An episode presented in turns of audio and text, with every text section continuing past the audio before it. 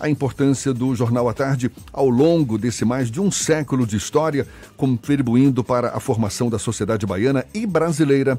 É tema da conversa que a gente tem agora com o historiador Ricardo Carvalho. Fala conosco por telefone. Bom dia, Ricardo.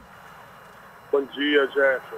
Dia de festa, né? Dia de festa para a imprensa brasileira, baiana, a imprensa do mundo inteiro, quando se comemora uma data tão significativa né, para a comunicação. Eu queria que você avaliasse exatamente qual o impacto de, desses 107 anos de história, 107 anos do Jornal à Tarde, na história da Bahia, Ricardo. Existe, Jefferson, uma expressão né, no jornalismo norte-americano que, é, que uma tradução livre seria assim, o rabo que balança o cachorro. Não sei se vocês já ouviram falar nisso. Sim. De que a imprensa ela acaba tendo um papel paralelo ao processo histórico não necessariamente como influenciadora do ponto de vista dogmático ou ideológico, mas sim uma construção da consciência coletiva acerca dos fatos que aquele povo está vivendo. Então, o Jornal à Tarde exerce de forma bem categórica esse papel ao longo da história da Bahia e do Brasil. Ela, de certa forma, é o elemento que comunica e, ao mesmo tempo, participa ativamente da construção da história no momento em que leva à população a consciência, a informação, a característica de cada período que ajuda a população a tomar decisões significativas em relação ao seu próprio processo histórico. É, é um momento de comemoração, sem dúvida nenhuma, um momento marcante, e não só no aspecto informacional, mas também no aspecto da vanguarda que o Jornal à Tarde trouxe para a comunicação, com todas as inovações, com todas as características que trouxe para modernizar o processo de informação no nosso. O Fernando Carvalho está participando aqui desse nosso bate-papo. Tem, tem, também uma pergunta para você, Ricardo. Fernando Carvalho, rapaz. Fernando Carvalho, não. Fernando Carvalho, misturei Ricardo Carvalho com Fernando Duarte. Fernando Duarte, vai lá, Fernando. Professor, o jornalismo ele conta o presente, mas hoje o A Tarde completa 107 anos e também é ao longo dessa história ele conta o passado como usar o jornalismo diário para construir a realidade de 1912 para cá, já que o, o, Jornal à Tarde tem essa responsabilidade também? É, eu costumo dizer que não esquecer é uma forma de fazer justiça. Né? Eu acho que o jornalismo diário ele não traz só a informação do cotidiano, daquele momento, do contexto. Ele é um processo cumulativo de consciência coletiva, como eu já disse. Eu acho que são 107 anos de construção né, da memória de, uma, de um povo. Então tem esse papel, sem dúvida nenhuma, porque está lá, está guardado, né, desde que foi aprovado pela Lei Rouanet a possibilidade de que o Jornal à Tarde jogasse nas redes digitais todas as suas edições, né, desde 1912, isso é um presente que não tem tamanho para nós, historiadores, para os é, que têm simpatia pela história, para os jornalistas, pesquisadores eu não vejo o jornalismo diário, como o Jornal à Tarde faz, como um segmento, um instante de um átimo de tempo, mas sim, como disse, um processo cumulativo que vai ajudando a construir a história né, de uma civilização. O senhor acredita que, por, com todas essas transformações que a comunicação é, tem passado, principalmente ao longo dos últimos anos, é, cresce a responsabilidade de fazer de contar histórias amparadas na realidade? Olha só, essa, essa neutralidade axiomática, a ideia de que a gente pode construir uma informação isenta né, das, dos atores que a escrevem, isso não existe. Né? Isso é uma utopia que a gente sabe que não existe. Mas, por outro lado, um, um jornalismo responsável, mesmo que, obviamente, influenciado pelas características, sejam psicológicas, ideológicas, daquele homem, daquele agente, do ator que escreve.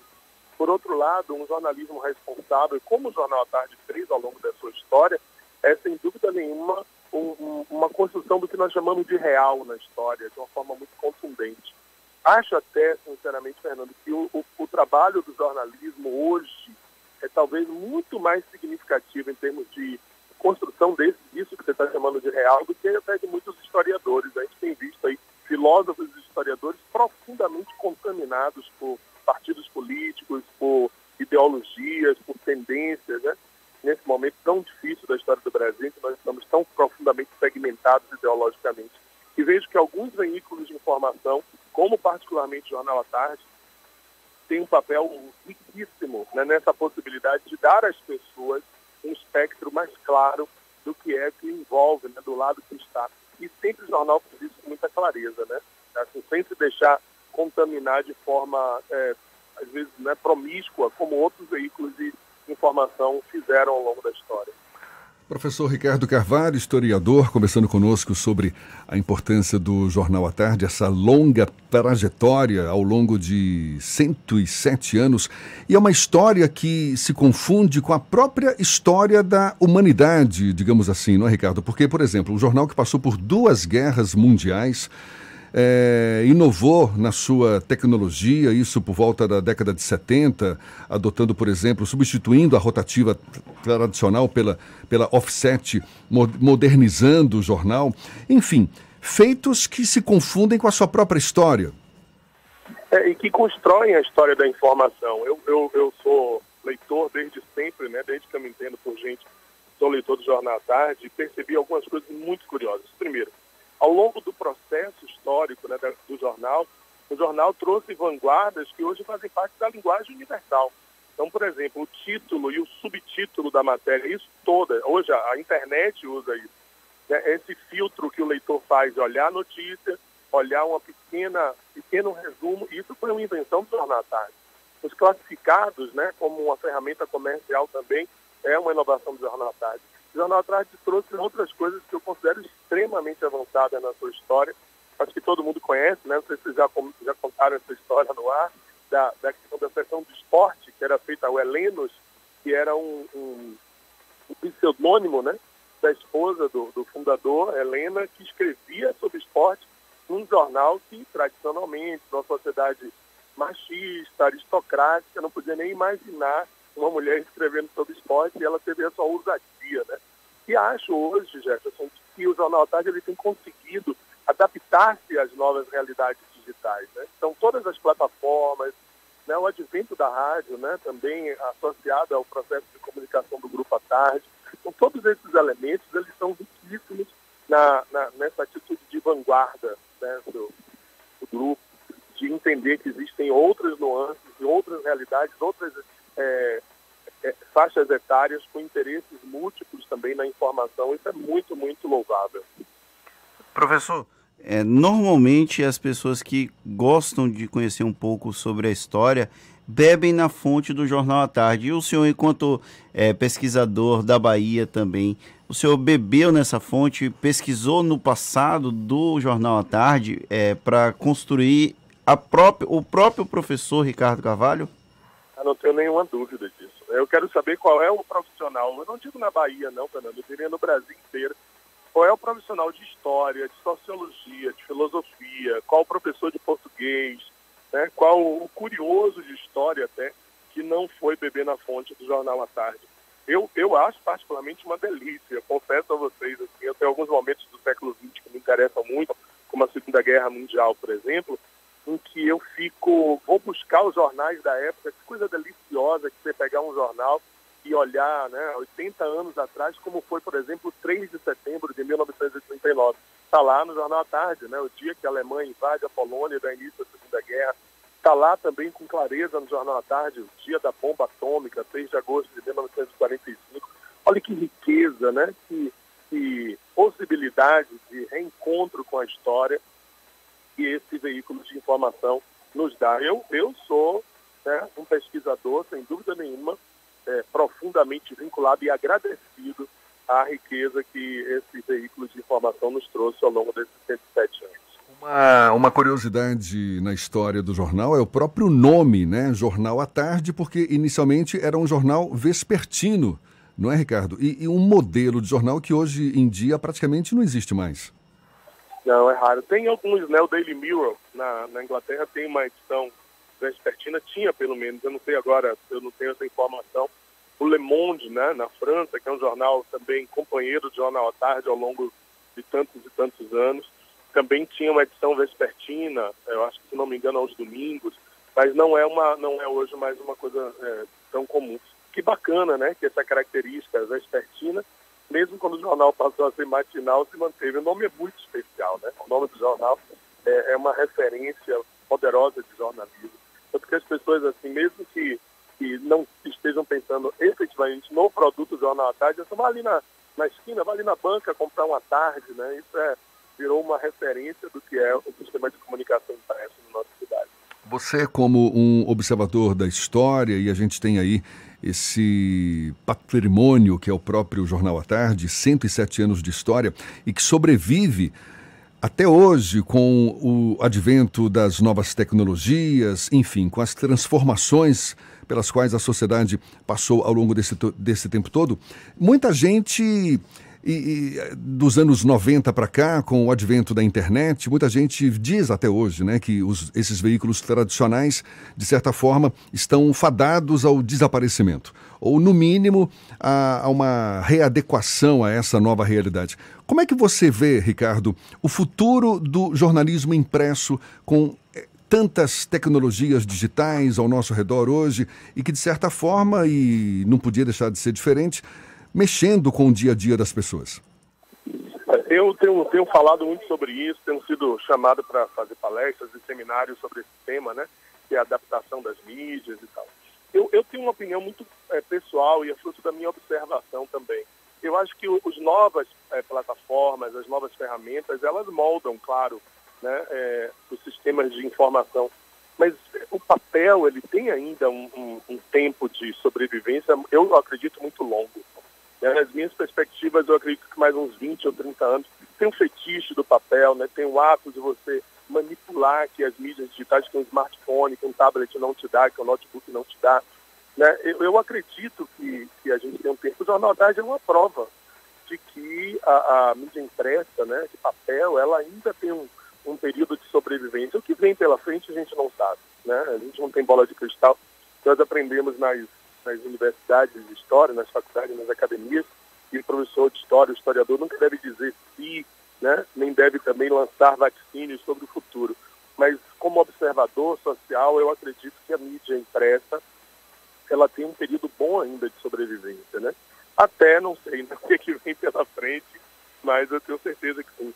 Eu tenho, eu adoro. Eu, por exemplo, eu não consigo ler, com todo respeito aos e-books, mas eu não consigo ler fazer um livro digital. Eu gosto do papel, do cheiro do papel. E nada mais maravilhoso que você acordar pela manhã, pegar um jornal à tarde, com aquele cheirinho da tinta ainda, e folhear né, e ver o que é que nos aguarda para mais um dia. Para uma manhã e para uma tarde. Professor, é, contar histórias é um, uma, um dos papéis do jornalismo. O senhor, enquanto historiador, gosta de ler histórias no jornal? Ah, gosto muito, gosto muito. Acho que. E tem uma coisa da história narrativa que o Jornal à Tarde constrói, eu não sei se. Eu já me perguntei algumas vezes se isso tem alguma relação com o processo de seleção dos jornalistas, particularmente deste veículo. Mas a, a genialidade com que os seus redatores né, trabalham é, é impressionante. Gosto muito do, do processo narrativo. Eu acho que outros veículos de, de comunicação impressa perderam um pouco isso, né? A gente tem alguns outros no Brasil que fazem um processo semelhante. Eu gosto muito da Folha de São Paulo, ela faz um trabalho parecido com que, que é o processo narrativo. Isso é muito interessante. A história narrativa ela sofreu muito preconceito né, pelas academias, porque parecia ser factual. Eu, eu sempre fiz parte da aula contrária disso. Eu gosto do processo narrativo, eu gosto, gosto da história contada, eu gosto da reportagem policial que vai buscar né, a, a história da vítima ou do, do do responsável por aquele crime. Eu gosto do esporte contado pelo Jornal à Tarde, que vai e conta um pouco da história do jogador, de onde veio, quais são os projetos dele. Eu gosto muito disso. Acho que isso é uma riqueza e eu acho que é por isso o sucesso né, editorial, o sucesso é, do jornal ainda até hoje entre a sua população. Ricardo Carvalho, professor historiador, conversando conosco. Uma das fontes de informação para que a história seja contada é exatamente a oralidade, não é? Você tem, claro, fontes documentais, mas a oralidade, aquilo que é contado pelas pessoas, acaba sendo uma fonte muito rica de informação. E a imprensa, basicamente, claro que não exclusivamente, mas talvez seja a sua principal fonte, é exatamente o que as pessoas dizem. Isso tem uma importância. Como é que você avalia, Ricardo? Olha só, a história oral, né, uma, houve um grande movimento né, na, na, na historiografia dos anos 70 para cá do resgate da história oral. Então você imagine o papel que a imprensa, né, escrita, né, do, do trabalho da mídia impressa tem nesse grande movimento que é a história das pessoas, né, o cotidiano das pessoas, o cotidiano da cidade, o que se come, como se pensa, como reagem aos fenômenos, como é o dia a dia. E abrindo um parênteses aqui, Jefferson, se você me permite, olhe que, que coisa importante que é se comemorar sete, 107, 107 anos de um, de um veículo como esse. Nós estamos contaminados no mundo inteiro pelas fake news, né? Usadas da forma mais irresponsável, da forma mais criminosa. A gente viu como, como essa monstruosidade acabou influenciando e, quem sabe, legando o Brasil a uma situação política catastrófica como essa atual, né? de, de, de políticos eleitos em cima da mentira, em cima das fake news, do medo. Olha que coisa importante que é. Eu ouvi recentemente um aluno meu em sala de aula, eu dizendo assim, alguém soltou lá, você soube que tal coisa aconteceu. Aí o outro gritou de lá assim, ah, mas tem que ver se isso não é fake news.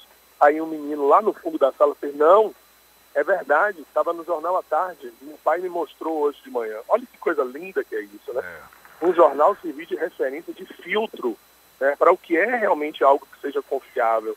Então, esse papel o Jornal Tarde tem. A gente não ouve falar né, de fake news em jornal impresso. É muito raro. Claro, existem assim as erratas, as correções, mas nesse momento em que a informação via internet ela é em tempo real, e por isso a disseminação de mentiras, de absurdos, de, de mais intenções também é muito rápida, um jornal que é pensado, que passa por um editor, do redator para o editor, que vai ser conferido, corrigido, até ser impresso, é uma contribuição imensa que se dá à sociedade e que isso o Jornal da Tarde tem feito ao longo desses 107 anos e particularmente agora, nesse momento em que a internet virou uma faca de dois gumes para informação. Que legal. Muito obrigado. Ricardo Carvalho, professor historiador, conversando conosco, contextualizando esses 107 anos de Jornal à Tarde ao longo da nossa história. Muito obrigado mais uma vez e um bom dia, boa comemoração para todos nós. É, e, e, aproveito, Jefferson, se me permite, né, além de dar parabéns ao Jornal Tarde, dar parabéns a todos os milhões de educadores desse país. Né? Eu, como professor também, peço licença para saudar meus colegas. Né, 15 de outubro, dia dos professores, dia das, daqueles que são responsáveis pelo futuro dessa nação. Muito obrigado a todos vocês. Um bom dia.